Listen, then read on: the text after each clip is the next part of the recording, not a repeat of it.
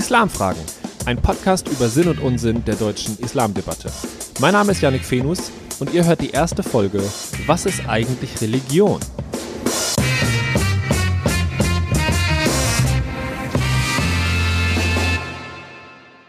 Ein Land spricht über den Islam. Viele sprechen über Muslime, manche sprechen mit Muslimen und natürlich sprechen auch Muslime selbst über sich, über ihre Religion, über diese Debatte. Und einige sprechen auch darüber, wie die ganze Zeit gesprochen wird. Und all das soll auch in diesem Podcast passieren. Ich mache das aus einer bestimmten Perspektive. So sehr ich mich auch um Allgemeingültigkeit bemühe, sie hat ihre Grenzen. Ich bin kein Muslim, ich bin Atheist. Ich habe Islamwissenschaften und Geschichte studiert und ich arbeite als freier Referent, Moderator und Berater. Und ich werde in der Regel angefragt für Fortbildung, Workshops, Vorträge rund ums Thema Islam im weitesten Sinne. Warum mache ich diesen Podcast? Ich habe festgestellt, dass ich hierbei, also in meiner Arbeit, eigentlich ziemlich unabhängig vom Kontext, also egal ob ich in Schulen bin, ob ich bei der Polizei bin, in Jugendämtern, in Kirchengemeinden oder sonst wo, dass sich da immer sehr ähnliche Fragen äh, stellen und dass da immer die gleichen Schwerpunkte aufkommen. Und diese Themen sind so ein bisschen das Hintergrundrauschen, ähm, anhand dessen ich meinen Podcast aufbaue. Ich sehe diesen Podcast also als Reaktion auf, beziehungsweise als Teil der Debatte, wie sie in Deutschland über den Islam geführt wird. Diese Debatte sei hier ganz kurz, ohne Anspruch auf Vollständigkeit skizziert. Es gibt online wie offline natürlich den akademischen Bereich. Also wissenschaftliche Beiträge, auf YouTube sind das dann meistens Vorträge, die aufgenommen sind. Die sind oft konstruktiv, ähm, oft spannend, bringen zum Teil Neues, zum Teil Altes, aber sind vielleicht ein bisschen sperrig für diese gesamte Debatte. Zum Zweiten gibt es viele verschiedene Arten von Darstellung, was der Islam ist.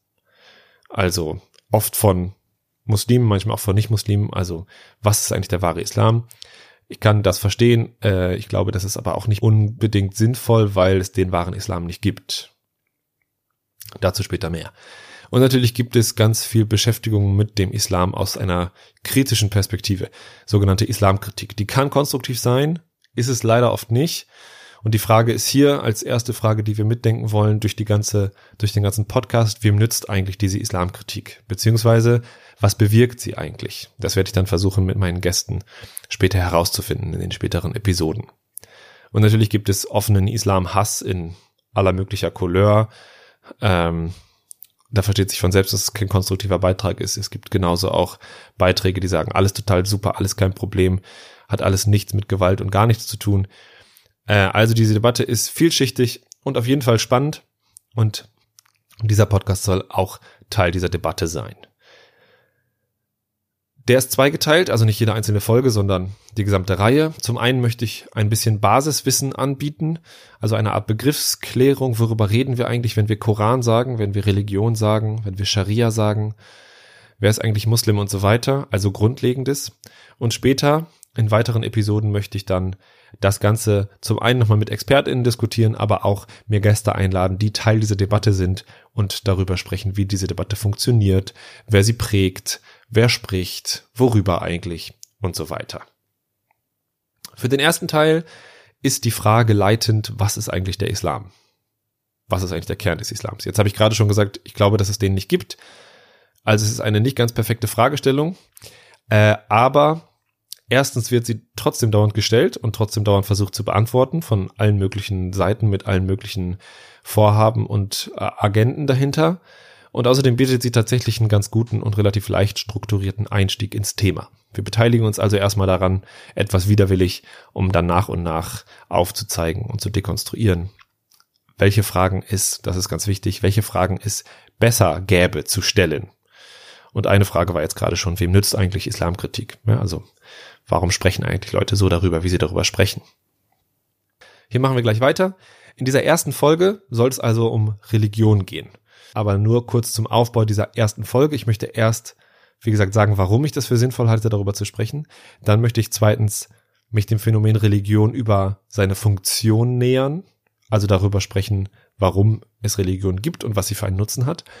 Darauf aufbauend möchte ich erläutern, was daraus folgt. Also Rahmenbedingungen dafür, wie man über das Phänomen Religion sprechen kann. Und während dieser Erläuterung werde ich dann einige zentrale Fragen herausarbeiten und diese betonen. Das fasse ich dann abschließend nochmal zusammen und gebe einen Ausblick. Warum ist es also wichtig, über Religion zu sprechen als Teil dieser Debatte? Ich glaube, das ist deswegen wichtig, weil dieser Debatte ein schräges und vor allen Dingen unrealistisches Bild davon vorherrscht, was Religion ist. Zumindest, wenn wir über den Islam sprechen. Das mag mit unserer eigenen Religionsgeschichte zusammenhängen, beziehungsweise mit der deutschen, westlichen, europäischen Religionsgeschichte, in der Aufklärung, in der Emanzipation von Religion. Also die deutsche Geschichte ist in erster Linie eine Geschichte der Emanzipation von Religion.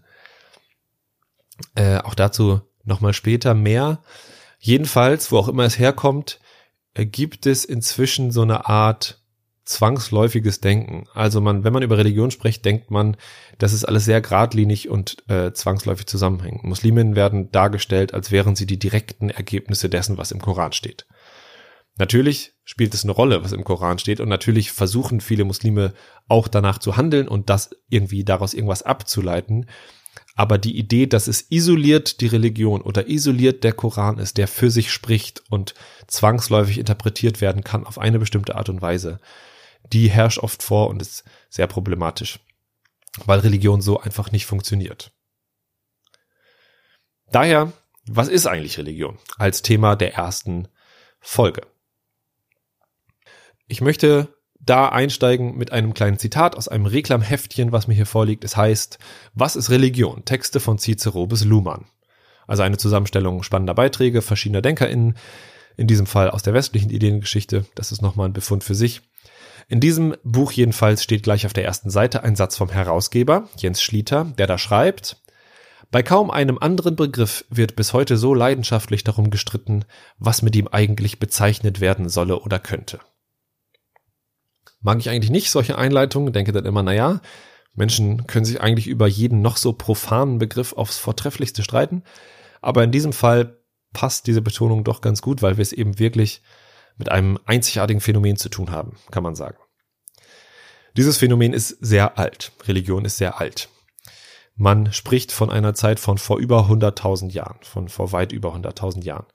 Und zwar datiert man in diese Zeit zurück Funde, die man als Grabbeigaben deutet. Menschen haben also schon vor über 100.000 Jahren ihren Toten bei der Bestattung Dinge mit ins Grab gelegt. Und das deutet man als erste Anzeichen von Religion.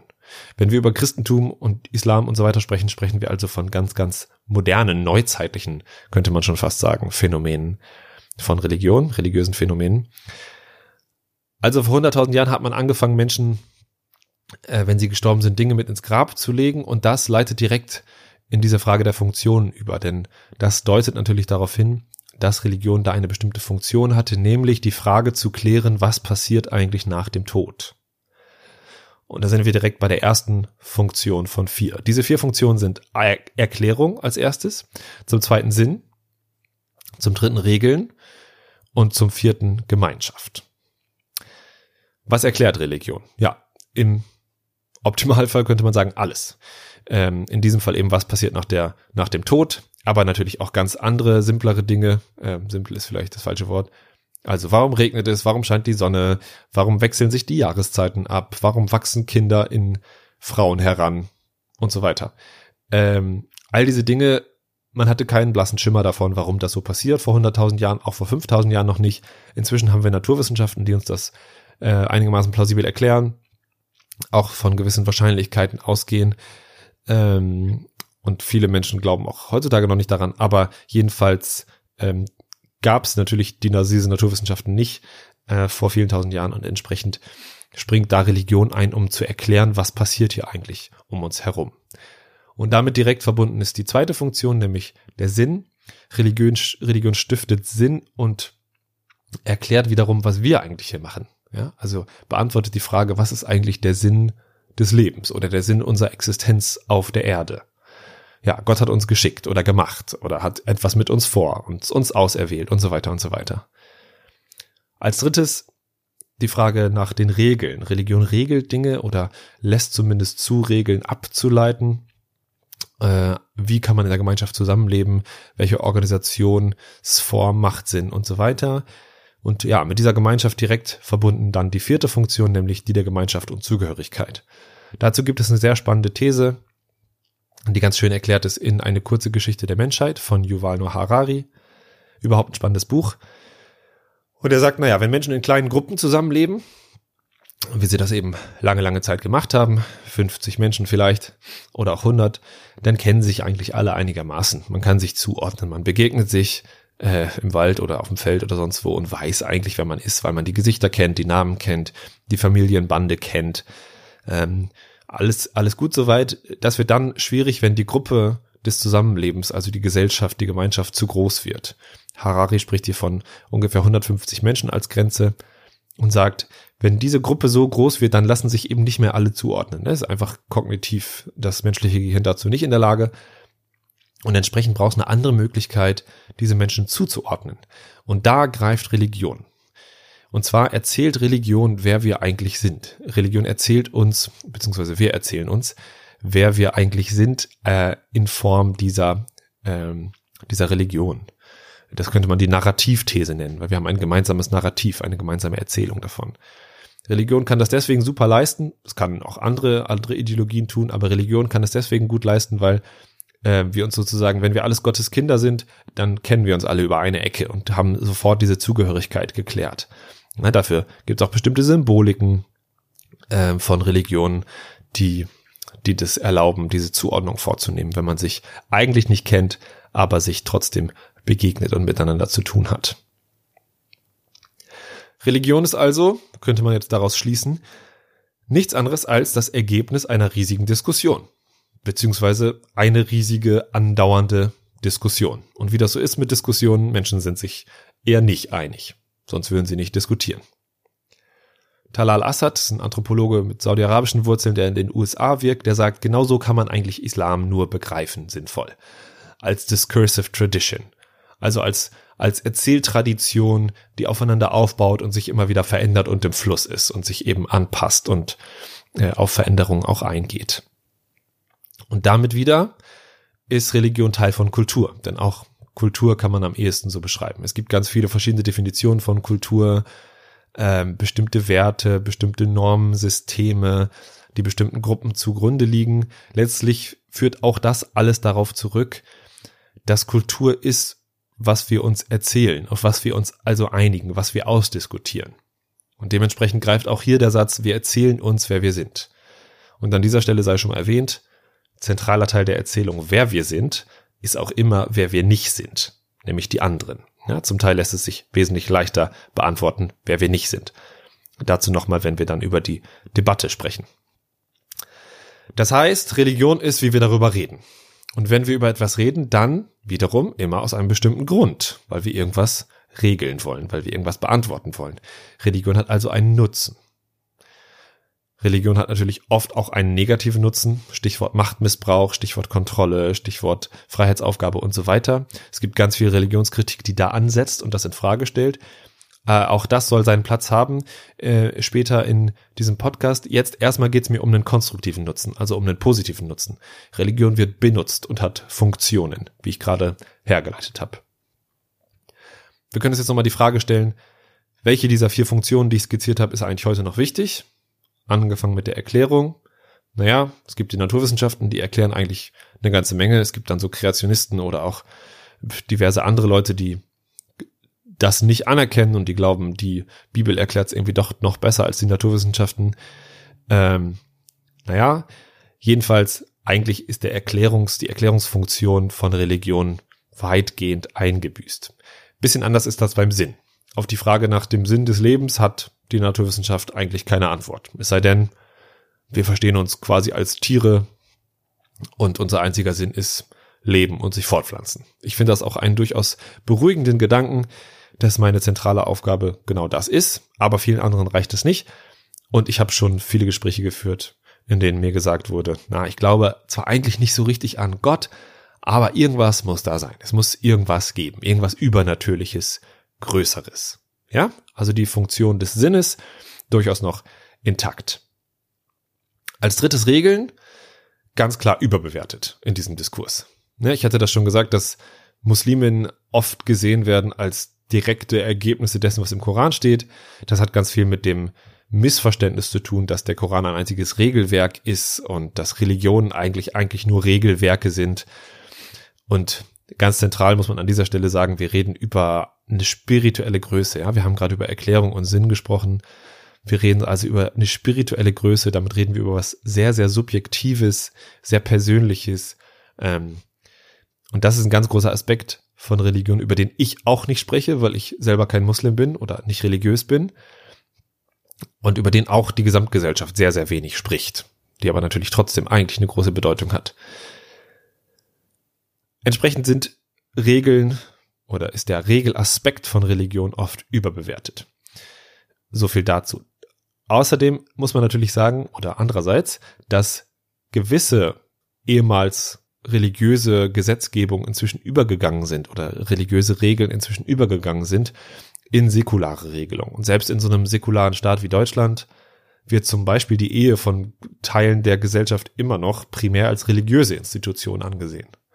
Um Karfreitag gibt es Tanzverbote in einigen Bundesländern, aber auch Dinge, die wir gar nicht mehr so sehr religiös verstehen, äh, haben einen religiösen Hintergrund. Der freie Sonntag zum Beispiel.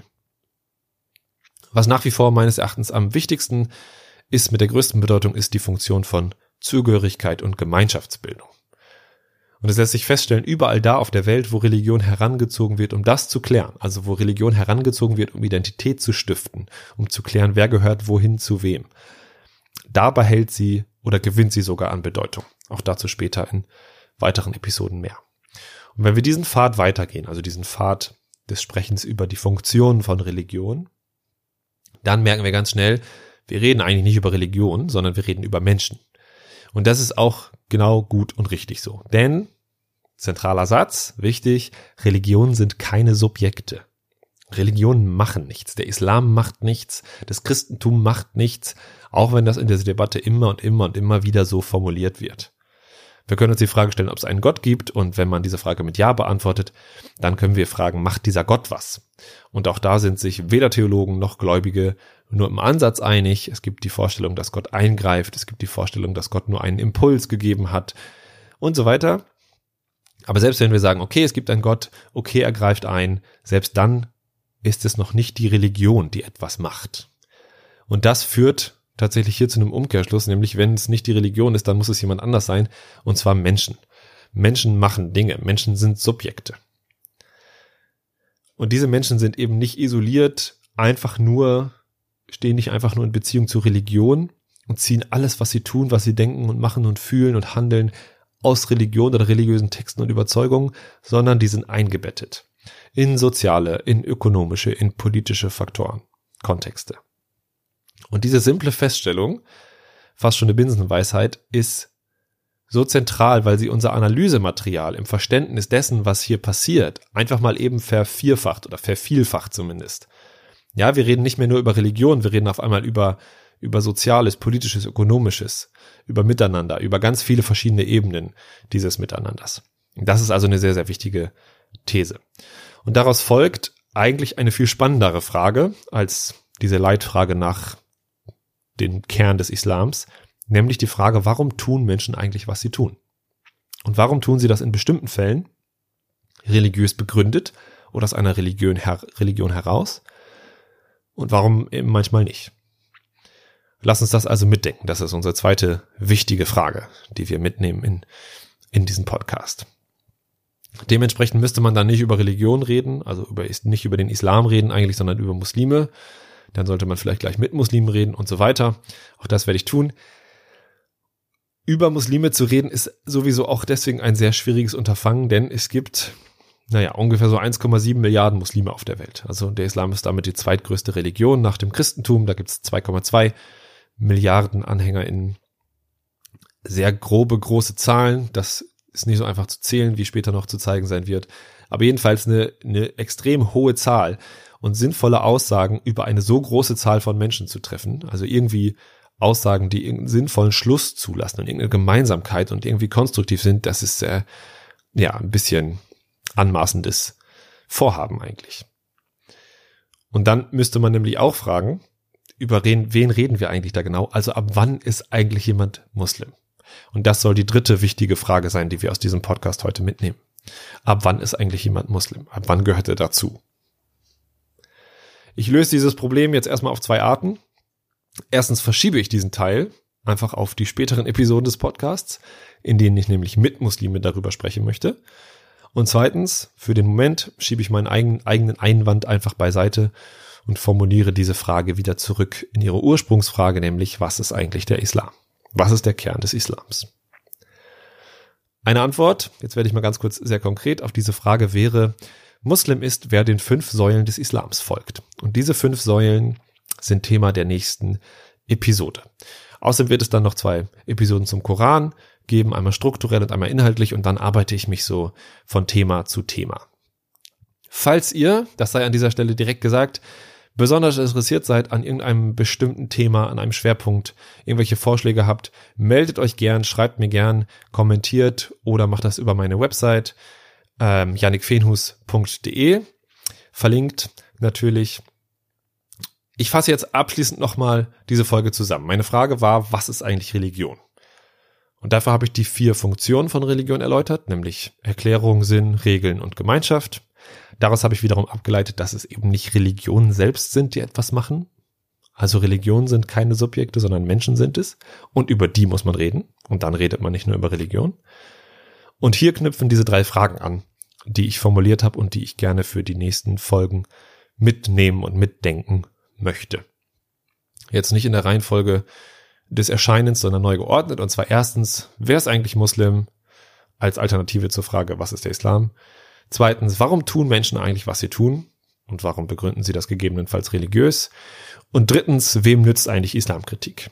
Also, wie wird diese Debatte geführt und was soll das eigentlich? Was bewirkt das eigentlich?